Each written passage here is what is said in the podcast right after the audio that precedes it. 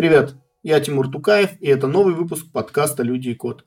Мы разбираем интересные технологии и говорим о людях в IT. «Люди и код» – проект медиа программирования от Skillbox.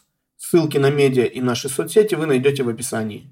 А сегодня мы поговорим о Kubernetes. Что это такое, как он связан с контейнеризацией и виртуализацией, есть ли у него аналоги, какие инструменты существуют в этой экосистеме, а также разберем самые типичные ошибки при внедрении Kubernetes – Наши гости Кирилл Буев и Ксения Ваганова. Кирилл, Ксения, привет. Для начала можете представиться, рассказать о себе, где работаете, чем занимаетесь, какими языками, технологиями владеете.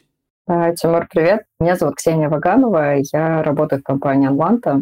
Банк — это один из э, крупнейших поставщиков облачных сервисов и IT-услуг на рынке России. Собственно, я работаю в должности старшего продукт-менеджера. Продукт-менеджер у нас компании э, являются внутренними предпринимателями, и они также возглавляют и развивают направления конкретные. Я занимаюсь направлением DevOps. Собственно, со мной мой коллега Кирилл Буев, это наш технический гуру, маэстро и просто очень классный человек, который тоже сейчас расскажет пару слов о себе.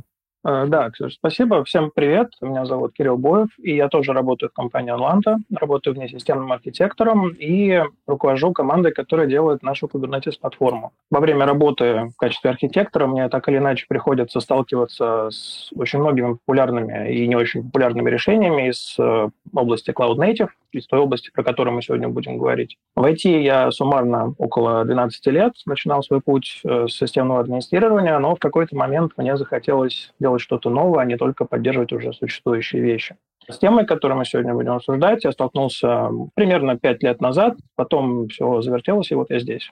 Да, давай, Кирилл, тогда начнем с тебя. Расскажи вообще, что такое Kubernetes и что такое оркестрация контейнеров.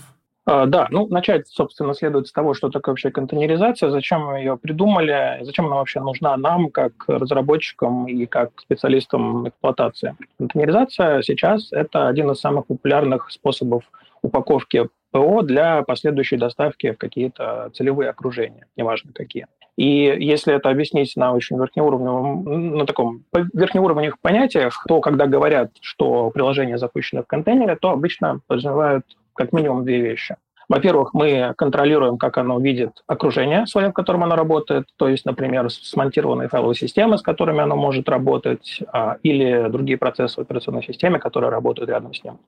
Вторая вещь, которую обычно подразумевают, это то, что мы контролируем, как оно может использовать возможности, которые предоставляются ему окружением. Каким образом и в какой мере оно может их использовать. То есть, например, сколько оперативной памяти может потреблять наше приложение или какие системные вызовы оно может делать. И нам, как разработчикам или администраторам, это дает одну очень ценную вещь. Мы можем наше приложение упаковать таким образом, что где бы оно ни запускалось, на ноутбуке разработчика или каком-нибудь э, публичном облаке или на нашем собственном железе, оно всегда сможет рассчитывать на то, что вокруг него находится ровно та среда, которая ему нужна для работы. То есть э, в действии такой принцип «все свое ношу с собой». И от этого мы получаем, собственно, прямое преимущество. Мы в одной и той же системе на одних и тех же виртуальных машинах или железных серверах можем запускать приложения с очень разными требованиями к окружению, то есть к версиям различных библиотек, сред исполнения и так далее. И за счет этого мы можем плотнее набивать наши машины и серверы полезной нагрузкой, то есть эффективнее использовать аппаратный ресурс. Это преимущество как с технической точки зрения, так и с бизнесовой. И в какой-то момент у нас машин, на которых мы хотим запускать контейнеризованный софт, становится очень много. В этот момент появляется понятие оркестрации контейнеров. То есть ручное управление э, всем этим хозяйством становится слишком затратным, и, собственно, в этот момент на сцену выходят оркестраторы. Оркестратор опять же, если говорить в общем о термине, это ПО, по сути, менеджер кластеров, которое позволяет автоматизировать управление жизненным циклом в контейнере. То есть, например, реализовывать высокую доступность того, что в них работает, э, автоматизировать восстановление при сбоях, бесшовное деплой, автоматическое масштабирование в зависимости от нагрузки, ну и так далее.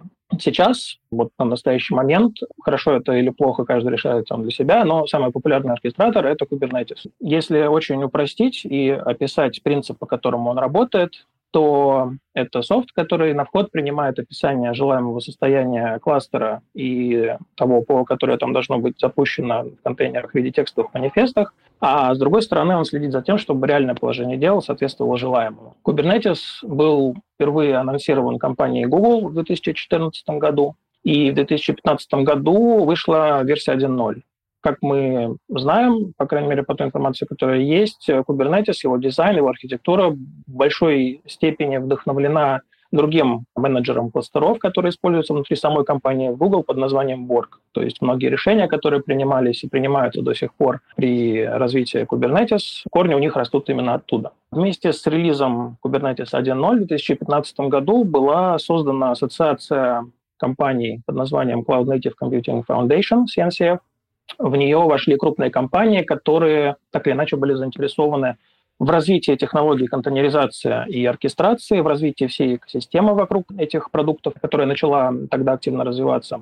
Среди прочих это такие компании, как э, Google, IBM, Red Hat, VMware, Cisco и так далее.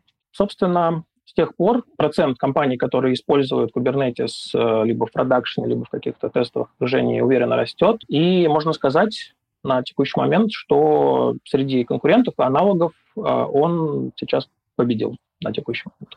А вот подскажи, пожалуйста, вот э, рядом с Kubernetes очень часто употребляют такие слова, как Docker, VirtualBox, VMware, Kemu, да, и другие понятия. То есть как они соотносятся между собой? Хороший вопрос. Собственно, чем отличается контейнеризация от э, виртуализации? И эти понятия очень часто действительно употребляют рядом, иногда их путают, иногда их отождествляют, что, естественно, неправильно. Когда я говорил про то, что нам дает контейнеризация, можно было заметить, что, в принципе, примерно те же задачи можно решить с помощью виртуализации. То есть мы точно так же можем изолировать приложения друг от друга, управлять распределением нагрузки в нашем пуле аппаратных ресурсов. А основное отличие в том, что виртуализация за счет того, что при виртуализации появляется больше накладных расходов на саму виртуализацию. По сути, каждое приложение, если мы будем запускать, скажем, приложение не в отдельных контейнерах, а в небольших виртуальных машинах, каждое приложение будет работать э, в отдельной собственной копии операционной системы, каждая виртуальная машина будет работать, собственно, ядро операционной системы. Естественно, это приведет к дополнительным накладным расходам, то есть мы просто больше ресурсов потратим не на работу нашей полезной нагрузки. А контейнеризация позволяет получить примерно те же плюсы, примерно те же возможности, но меньшими накладными затратами. Естественно, с определенными нюансами, то есть э, говорить, что виртуализацию можно заменить контейнеризацией или контейнеризацию виртуализацией нельзя. Это немного разные инструменты для разных задач. Что касается докера, докер — это инструмент для сборки образов контейнеров, для запуска контейнеров из этих образов, э, для работы с э, репозиториями, в которых хранятся образы контейнеров. И это был, в принципе, первый популярный инструмент для работы с контейнерами в том виде, в котором мы сейчас их знаем. То есть э, когда сейчас говорят о контейнерах, обычно подразумевают именно то, с чем нам дал возможность когда-то собственно, в 2014 году работать докер. При этом само по себе понятие контейнер не тождественно докеру, то есть это просто один из инструментов, который позволяет это делать. В самом начале своего пути, своего развития Kubernetes умел работать только с докером э, для запуска контейнеров, а в настоящее время он поддерживает большое количество различных контейнерных рантаймов, не ограничиваясь докером. Хотел бы подвести под такой вводной части да, итог. Ксения, Можешь тогда рассказать вот бизнесу, в чем выгода от контейнеризации и, может быть, даже в цифрах можно что-то показать? В цифрах, наверное, сейчас не покажу, к сожалению, но мы считаем, что самым главным преимуществом контейнеризации и оркестрации для бизнеса является снижение затрат на масштабирование проекта. То есть если, например, бизнес активно растет, или есть, например, активная волнообразная нагрузка, как это бывает у интернет-магазинов, да, в сезонные всплески, к примеру, то правильно внедренный Кубер ускоряет э, масштабирование и сокращает затраты на него за счет того, что он э, предоставляет готовые инструменты для решения большого пласта типичных задач э, в рамках этого сценария, да, и позволяет двигаться быстрее, не тратить время на борьбу с инфраструктурой. Однако ключевое в этой фразе правильно внедренный Кубер, потому что неправильно внедренный Кубер приведет к совершенно обратному эффекту. И поэтому, когда заказчики у нас спрашивают, а нужно ли нам это, мы с Кириллом всегда говорим, что для начала нам нужно провести хотя бы небольшой анализ и аудит и сделать расчеты для того, чтобы понять, э, как получить максимальный профит от э, внедрения этого инструмента. Потому что Кубер не всегда полезен заказчикам. А в каких случаях он может быть не полезен? То есть, наверное, здесь плавно переходим к плюсам и минусам контейнеризации и оркестрации. Как и контейнеризация, так и оркестрация, это, безусловно, не серебряная пуля, имеет достаточно большое количество плюсов, о которых я говорил, так и минусов. Основной плюс про который я сказал, это то, что в результате контейнеризации приложения мы получаем такой конечный, неизменяемый, самодостаточный артефакт, который можно запустить почти где угодно и быть уверенным, что запустится ровно то, что нужно, и ровно так, как нужно. Но, конечно, есть и минусы. И вот Ксения сейчас об одном важном минусе сказала. Собственно, это есть такая самая распространенная ошибка компании при внедрении Kubernetes. И на самом деле это не только связано с тем, что мы сейчас обсуждаем, это в принципе в IT достаточно распространенная ошибка внедрения большого и сложного стека инструментов без оглядки на потребности бизнеса и, что тоже немаловажно, с игнорированием обратной связи от пользователей этих инструментов, то есть тех, для кого это, собственно, внедряется, и, как правило, это разработчики. То есть э, принцип тут очень простой. Если мы в результате наших всех изменений работы стало больше, она занимает больше времени, значит, что-то пошло не так. Собственно, это, с одной стороны, очень очевидно, а с другой стороны, про это достаточно часто забывают. Все вот эти новые уровни абстракции, модные инструменты должны в итоге нам всем упрощать работу и повышать нашу эффективность, а не наоборот. Иначе это, по сути, просто игрушки, с которыми, конечно, интересно повозиться, но бизнесу они ничего не принесут, кроме дополнительных затрат. И вот с этим связан один из основных минусов, как контейнеризация, так и оркестрация, в особенности оркестрация. То, что при переходе к вот этой новой парадигме упаковки и доставки софта в целевое окружение, вопрос наблюдаемости, то есть мониторинга, по сути, встает очень часто. Нам становится гораздо сложнее диагностировать неисправности. Такая диагностика требует больше знаний и больше времени. То есть требования к специалистам, которые с этим работают, растут. И получит ли бизнес какие-то от таких изменений преимущества, это очень сильно зависит от э, потребностей проекта. То есть в качестве примера проекта, которому внедрение, допустим, того же Kubernetes принесет только вред, можно привести какой-нибудь небольшой проект, допустим, какой-нибудь медиапортал, который э, в настоящее время спокойно умещается на четырех виртуальных машинах. Э, разработчики деплоят туда свой софт напрямую руками, какими-нибудь самописными скриптами, все в целом хорошо. И вот если на таком проекте начать внедрять вот это все модное, молодежное и очень популярное просто ради того, чтобы это было, в результате произойдет катастрофа. Мы были свидетелями таких катастроф, то есть мы сталкивались с последствиями такого внедрения на проектах, с которыми имею дело, и зрелище это обычно печально. Вот, то есть основной э, минус в том, что читая различные статьи в блогах, смотря выступления с э, какого-нибудь KubeCon и других конференций на тему DevOps и всего, что связано с этим, очень легко так, загореться и побежать внедрять вот эти все инструменты, про которые эти уверенно себя чувствующие люди рассказывали на конференциях, э, без оглядки, собственно, на то, к чему это приведет какие затраты нужно будет сделать. Вот это основной минус, на мой взгляд. Как у Волка с Зайцем из анекдота. Ничего, говорит, не изменилось, только писанины добавил. Да, так и есть. Если говорить про минусы самого кубернетиса, с чего ему не хватает, чтобы быть идеальным? От чего, например, у сообщества, которое пользователей кубернетис пригорает, да, больше всего? То есть на, на что жалуются, может, чего прям говорят, давайте уже добавьте, не можем без этого. Основной минус в том, что Kubernetes сам по себе это не готовый какой-то инструмент, не готовое решение, это конструктор. А, я бы даже сказал, это часть конструктора, то есть это всего несколько элементов из такого огромного, огромной коробки с Lego, которая представляет собой э, Cloud Native экосистема, которая сама по себе практически бесполезна. То есть голый кубер сам по себе отдельно, он бесполезен практически, им практически невозможно пользоваться. Поэтому так или иначе, если компания рассматривает для себя переход на Kubernetes, ей приходится искать либо какие-то готовые решения, то есть Kubernetes-платформы в частности, либо делать такую платформу самостоятельно. То есть от решения, да, мы точно уверены, что Kubernetes нам нужен, мы точно хотим идти в сторону контейнеризации, оркестрации – до непосредственно того момента, когда бизнес начнет получать от этого какой-то профит, проходит достаточно много времени. И, соответственно, понять, что вот, да, точно все хорошо и все идет как надо, понимают это обычно достаточно поздно. То есть э, нужно очень много времени потратить на то, чтобы, в принципе, это довести до какого-то работоспособного состояния и понять, ну, работает это действительно или нет в реальных условиях.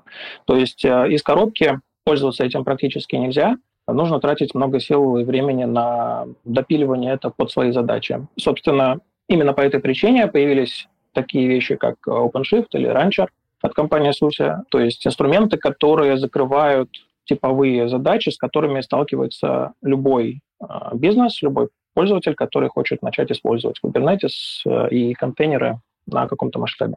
А вот если говорить об ограничениях технологического стека, который мы используем вместе там, с контейнерами, с оркестрацией контейнеров, то какие здесь существуют ограничения, рамки, где здесь проблемы могут возникнуть? В целом непреодолимых ограничений нет, но есть определенные, скажем так, нюансы и требования, которые вот эта новая среда налагает на приложение. Исторически так сложилось, что и контейнеризация, и оркестрация лучше подходят для работы со stateless приложениями, то есть приложениями, которым не нужно хранить какое-то свое внутреннее состояние а, в каком-то виде, например, просто у себя, условно, под ногами в виде обычных файлов. И изначально Kubernetes, например, если мы говорим про него, был так очень очевидно предназначен и заточен, скажем так, под эксплуатацию stateless приложений. В нем было очень мало удобных инструментов для того, чтобы нормально эксплуатировать в нем stateful приложения, то есть те, которым нужно персистентно хранить какие-то данные. А сейчас, поскольку Kubernetes активно развивается, сейчас в нем достаточно много для этого есть, а, и, в принципе, сейчас гораздо менее страшно запускать в нем такие вещи, как базы данных, э, объектные хранилища и все прочее, что, чему нужно хранить данные.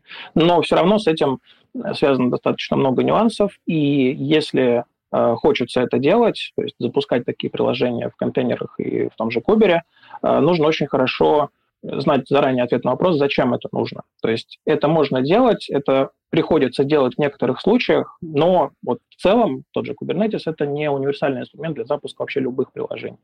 То есть э, всегда есть нюансы, всегда нужно смотреть на то, что приложению нужно, насколько оно готово, в принципе, к работе вот в такой новой парадигме.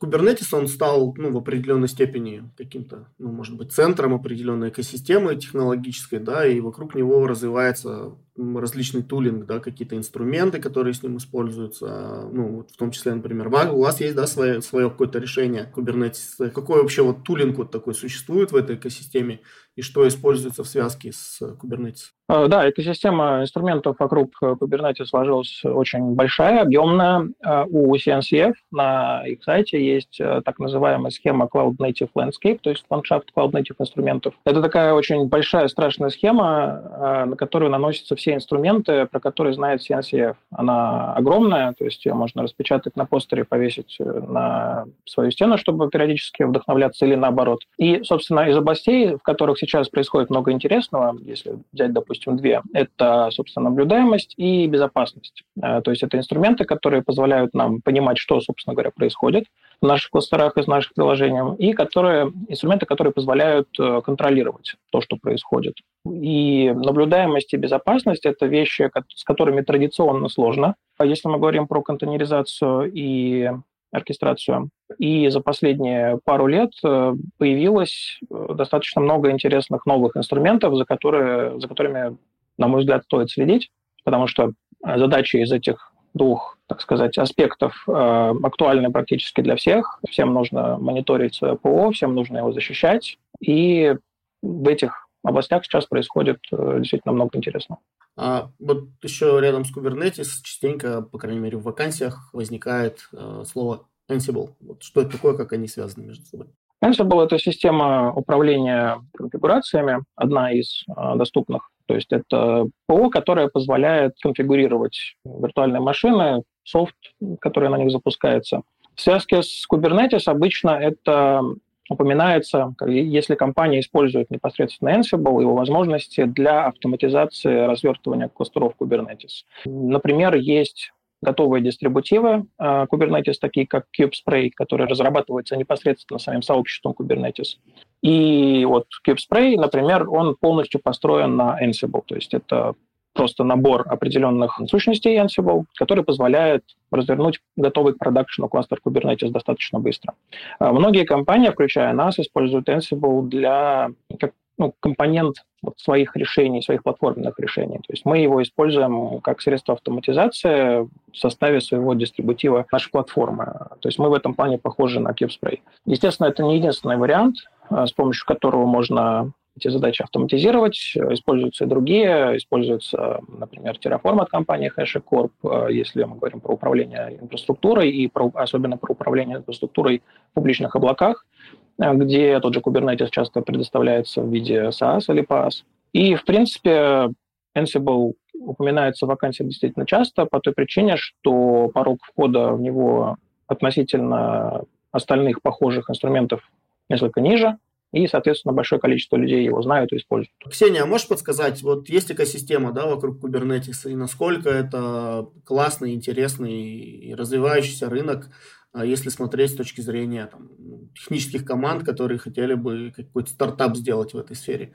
То есть там это Алый океан или там, здесь много места еще, и какие, может быть, направления самые перспективные? А, слушай, ну, наверное, здесь места хватит всем. По крайней мере, мы со своим платформенным решением зашли в нишу где-то чуть больше года назад. Успешно развиваемся, у нас есть заказчики, есть клиенты, мы успешно проводим аудит, да, и внедряем свое платформенное решение или помогаем а, командам в рамках своего направления решать какие-то точечные задачки. Поэтому в целом, наверное, место в нише еще есть, однако здесь, э, конечно же, нужно учитывать тот факт, что а, на этом рынке достаточно много конкурентов. О них э, Кирилл уже говорил. Это есть и э, вендорские решения, да, например, там OpenShift от Red Hat, а, или там Rancher от SUSE, или в целом просто SaaS решение от Яндекса, ВК и, и так далее.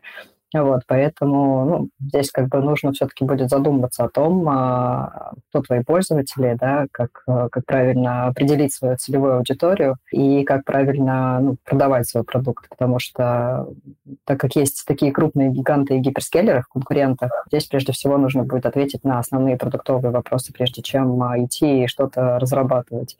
А вот если говорить не о конкуренции внутри экосистемы, да, то это же, наверное, больше Кирилл вопрос, а о аналогах Kubernetes. Ну, мы же понимаем, что современный мир и в современном мире нет продуктов, у которых бы не было аналогов или конкурентов, которые бы, ну, хотя бы насколько-то там, их рынок а, как-то теснили. Вот что вместо Kubernetes можно использовать? А, в качестве аналогов я бы не сказал, что это именно конкуренты, а скорее именно аналоги, потому что они все немножко занимают такую отдельную свою нишу, обычно называют э, четыре продукта. Это HashiCorp Nomad, то есть это продукты из э, части так называемого HashiStack, то есть стека продуктов, которые разрабатывается компанией HashiCorp, Docker Swarm и Apache Mesos. В случае с Nomad это больше планировщик задач, не обязательно в контейнерах при этом, то есть он, в принципе, может использоваться для управления и распределение задач внутри пула вычислительных ресурсов, не обязательно контейнеризованных. И это, собственно, та ниша, в которой его обычно используют.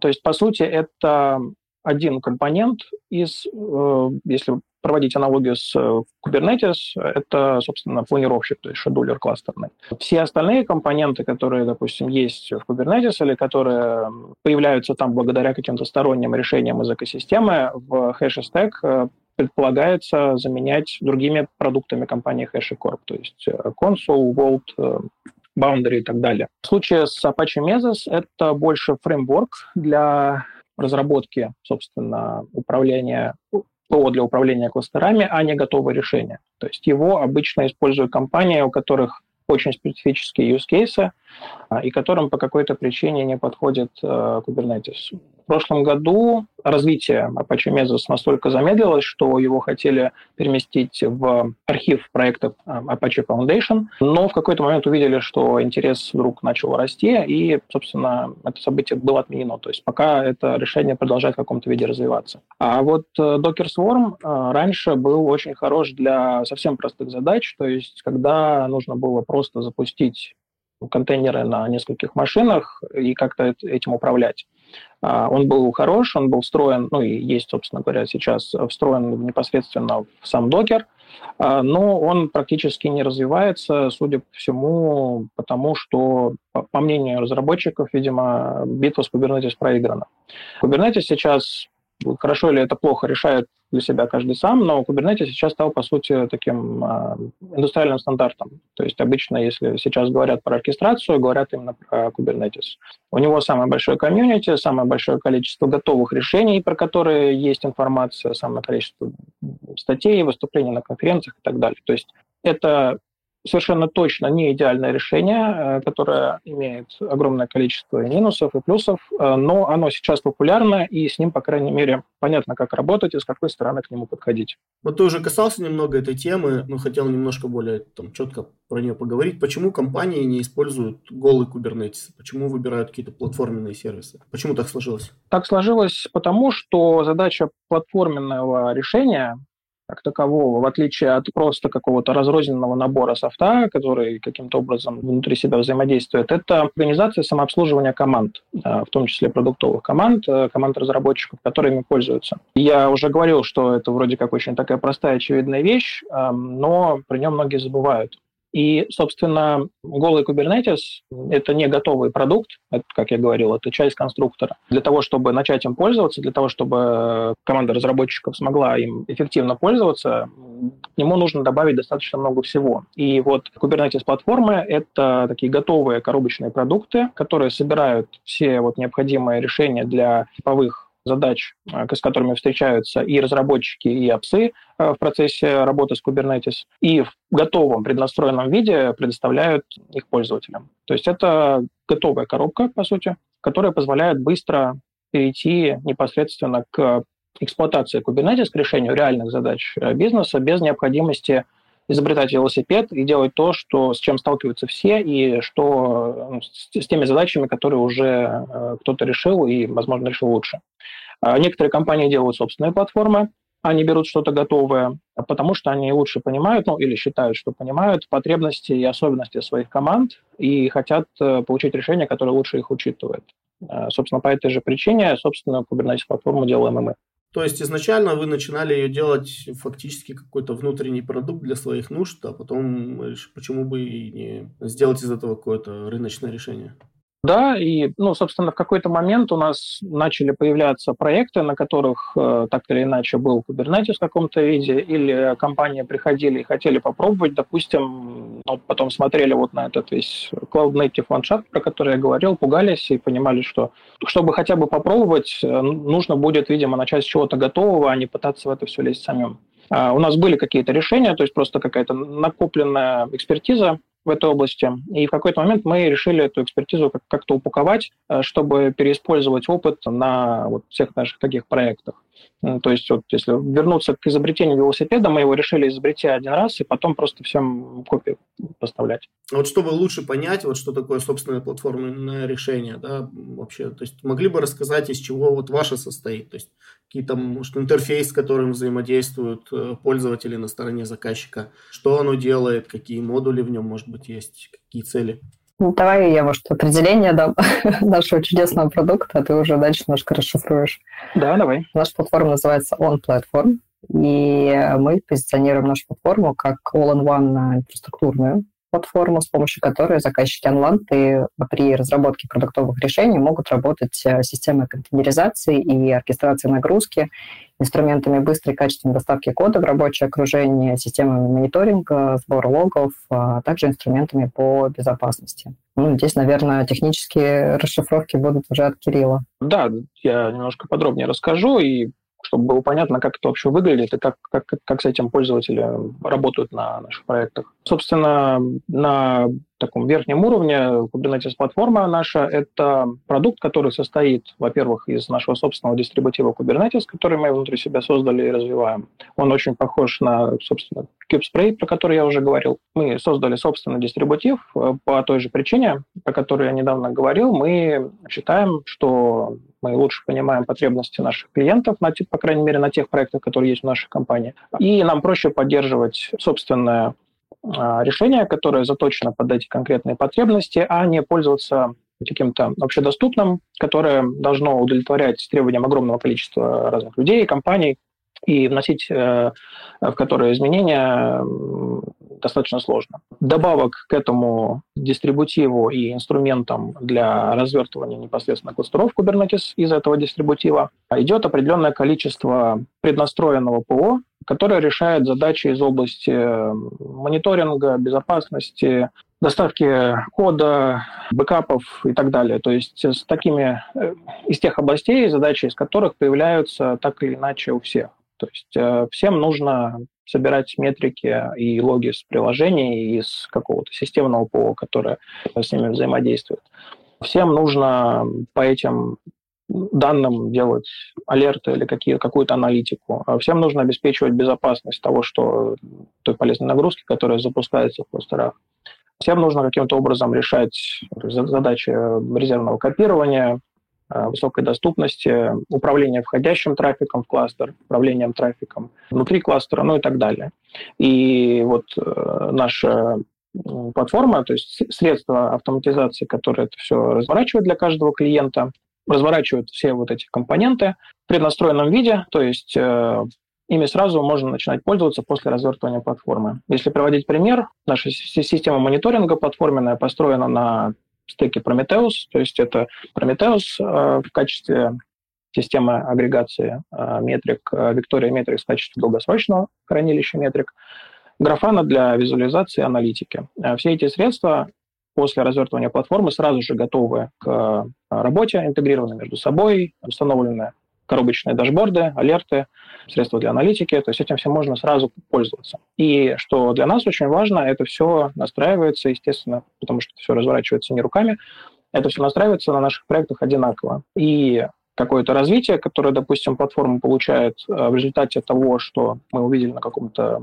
одном проекте, а, то есть по результатам обратной связи наших клиентов, это развитие сразу же доступно всем клиентам, а, которые пользуются нашей платформой, потому что, опять же, это единое решение для всех. То есть опыт э, переиспользуется, мы не теряем его и очень этому рады.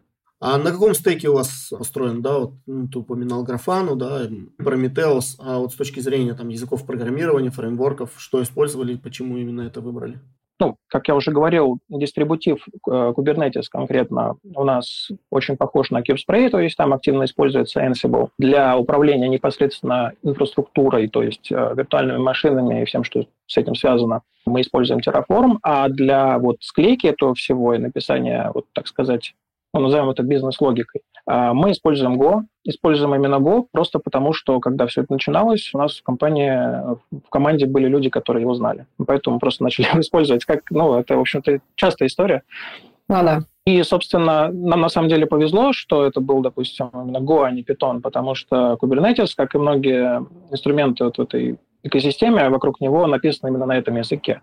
То есть мы э, можем это еще и использовать для того, чтобы, допустим, самостоятельно и быстро исправить какой-нибудь баг, с которым мы столкнулись, но который, допустим, достаточно редкий, и, соответственно, в апстриме будет исправлен э, недостаточно для нас быстро. То есть у нас были случаи, когда мы находили баг, э, допустим, в каком-нибудь CNI-плагине для Kubernetes, который у нас воспроизводился в каком-то из окружений, мы правили, отправляли этот патч в апстрим, и, собственно, дальше могли пользоваться апстримной же версией этого плагина, не поддерживая собственный форк. Вот. Это все стало возможно только благодаря того, тому, что у нас, собственно, были люди, которые знали этот язык. Я так понимаю, вы ну, даже частично контрибьютите в Kubernetes, да, или какие-то решения open source, которые с ним связаны, там, не знаю, Ansible, еще что-то? У нас есть определенное количество контрибуций, да, в open source, не в сам Kubernetes пока что. Ну, естественно, объем у нас э, ниже, чем у некоторых компаний. Понятное дело, что конкурировать с Red Hat по объему комитов в Кубере достаточно сложно. Вот. Но да, мы очень рады, что у нас есть такая возможность, э, потому что вся вот эта вот экосистема очень быстро развивается, и она развивается настолько быстро, что документация очень быстро устаревает. И очень часто проще посмотреть, что в коде происходит, чтобы понять, как с этим работать. И поэтому мы уже не раз просто вот радовались, что у нас есть люди, которые пишут на Go, которые могут для нас это сделать. Или исправить какой-то баг, или добавить функциональность. У нас был случай, что нам не хватало конкретной вещи в CSI-драйвере для Kubernetes, то есть э, компонент, который интегрирует Kubernetes с внешним э, хранилищем данных. Нам не хватало определенной фичи, мы ее сделали, отправили патч, и, собственно, теперь этим могут пользоваться все. Это еще и приятно. Ну, у Red Hat, да, стратегия там в open source, там, free software такая, да, они прям нанимают людей, которые для них контрибьютят и больше ничем не занимаются. А у вас, я так понимаю, нет такой фокусировки, а ваш contribution скорее связан с тем, что у вас возникли какие-то свои задачи, которые не покрывались стандартными инструментами, либо вы там в процессе заметили какие-то баги, поправили и так далее. Или есть какие-то осознанная часть э, работы прям по постоянному contribution? Осознанной работы по постоянному contribution сейчас нет, хотя мы очень надеемся, что нам удастся такую работу построить. Поэтому, да, весь наш вклад в это вот все, он связан с необходимостью, по сути. То есть э, мы с чем-то сталкивались, нам нужно было это сделать, мы видели, что это может быть полезно еще и другим. Естественно, нам проще было это исправить, условно говоря, в апстриме, чем поддерживать, допустим, свой форк, мейнтейнить его и решать все задачи, которые с этим связаны. А вот сам Kubernetes на чем написан, если разработчик хочет в него поконтрибьютить, попробовать, ну, вдруг такое желание возникло, то что ему надо сделать, куда прийти, как вообще в это все вписаться? Ну, собственно, написан он на Go. Соответственно, первое, что нужно, это умение писать на этом языке. С какой стороны подойти к контрибуции в этот проект? Э, ну, в общем-то, возможностей очень много. Исходный код находится в GitHub. Э, любой может отправить туда pull request. Э, то есть, если есть какая-то проблема, допустим, которую обсуждают в, сообществе, если есть какой-то issue, который пока никто не знает, как решать, или до которого не доходит руки, любой может, э, собственно, сделать свой вклад. Ограничений для этого практически нет. То есть, нужен просто энтузиазм и какая-то проблема, которую нужно решать, а проблем, которые нужно решать в Kubernetes и во многих инструментах связанных огромное количество. То есть работы непочатый край, ее хватит на всех и еще останется.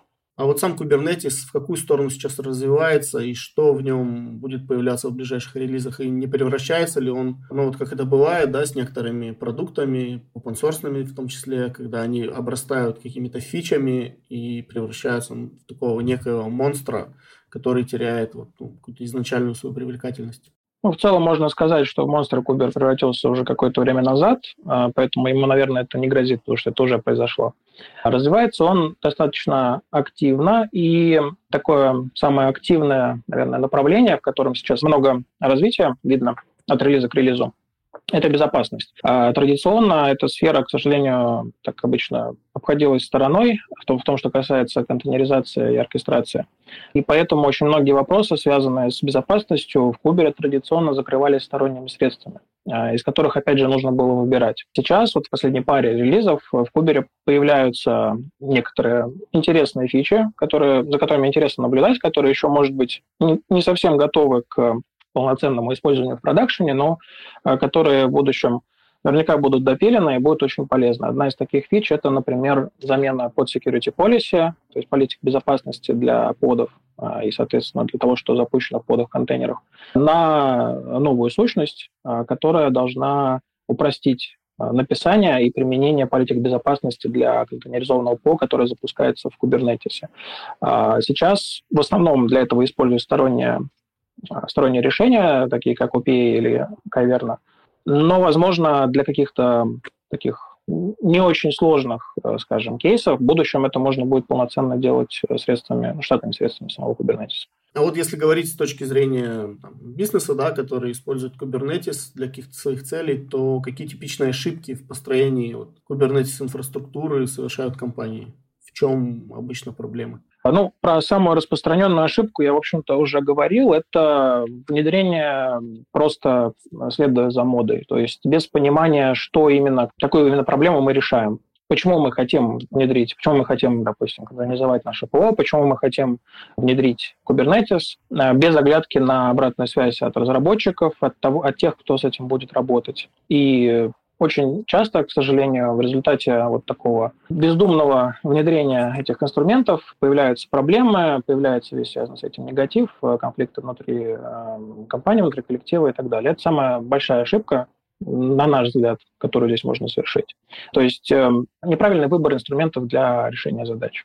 Всегда нужно понимать, какие проблемы мы пытаемся решить, потому что на самом деле большой такой большой пласт проблем можно решить и без вот этих всех модных инструментов до определенного уровня, скажем так, то есть до определенного уровня потребностей компании. То есть всегда нужно смотреть на то, что, что действительно нужно.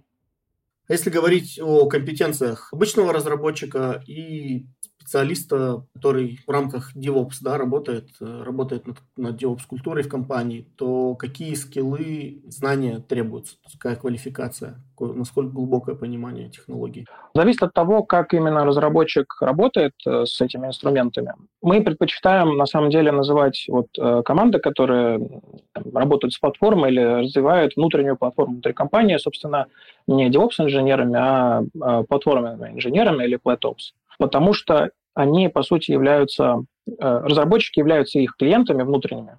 по своей сути. И они делают именно платформу для самообслуживания другой команды. И, собственно, от этого зависит, э, какой уровень компетенции будет требоваться от разработчиков. То есть, ну, конечно, в общем случае ожидается, что разработчик имеет верхнеуровневое хотя бы представление о том, что такое э, контейнер, что означает вообще, в принципе, что приложение запускается в контейнере, и какие проблемы, какие требования с этим могут быть связаны. Если разработчик активно пользуется Kubernetes, то здесь, опять же, есть варианты. Например, на некоторых наших проектах при внедрении нашей платформы мы не требуем от разработчиков практически никаких знаний а, там, контейнеризации, кубере и так далее. Мы просто передаем определенные рекомендации по результатам анализа э, текущего состояния приложений, то есть э, уровня готовности приложения к работе в новой среде. Просто говорим, что, что нужно там, может быть, поменять э, и почему.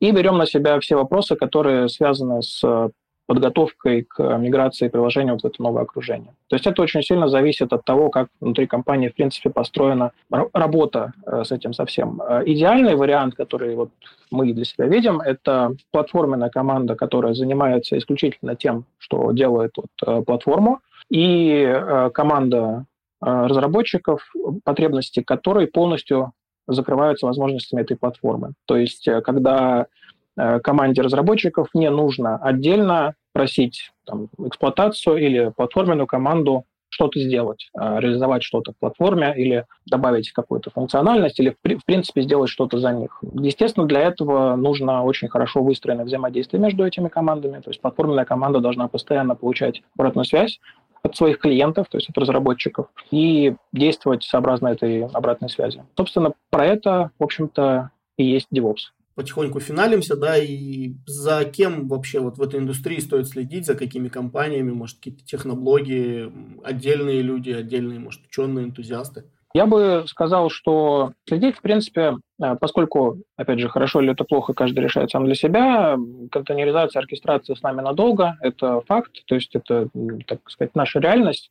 А поэтому следить можно, в принципе, за всеми крупными технологическими компаниями, за их технологическими блогами, потому что они так или иначе это используют в повседневной деятельности. То есть это и IBM, это Red Hat, это э, VMware, то есть все, все крупные технологические компании, которые, они практически все так или иначе используют технологии вот, э, из этой экосистемы.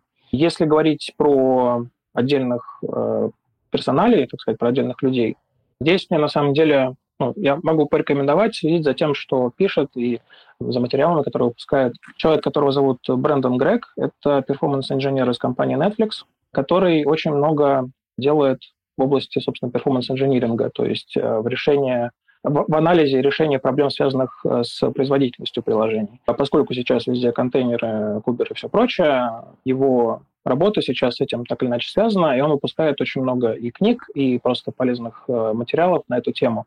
Сама тема наблюдаемости, мониторинга, проблем с производительностью обычно очень важна, и все материалы, которые он выпускает, практически я могу порекомендовать, а его книга Systems Performance в втором издании стала у нас в группе, по сути, настольной книгой классно. Кажется, что ну, получилось сделать такой очень цельный выпуск, где хорошие связи прослеживаются между всеми сущностями вот, экосистемы Kubernetes.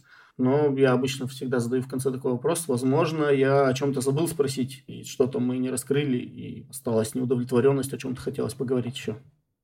Нет, мне кажется, что мы, в принципе, прошлись по всем темам, которые обычно всплывают при обсуждении вот этой всей э, истории про оркестрацию, про контейнеризацию. То есть, в принципе, все, о чем хотелось поговорить, мы обсудили. Классно, Кирилл, Ксения, спасибо большое. Рад был, что вы присоединились, записались с нами. Мне кажется, будет очень полезный выпуск. Спасибо большое за внимание. С вами был Тимур Тукаев. Слушайте наш подкаст на разных платформах, ставьте звезды и оставляйте комментарии. Хорошей недели. Пока.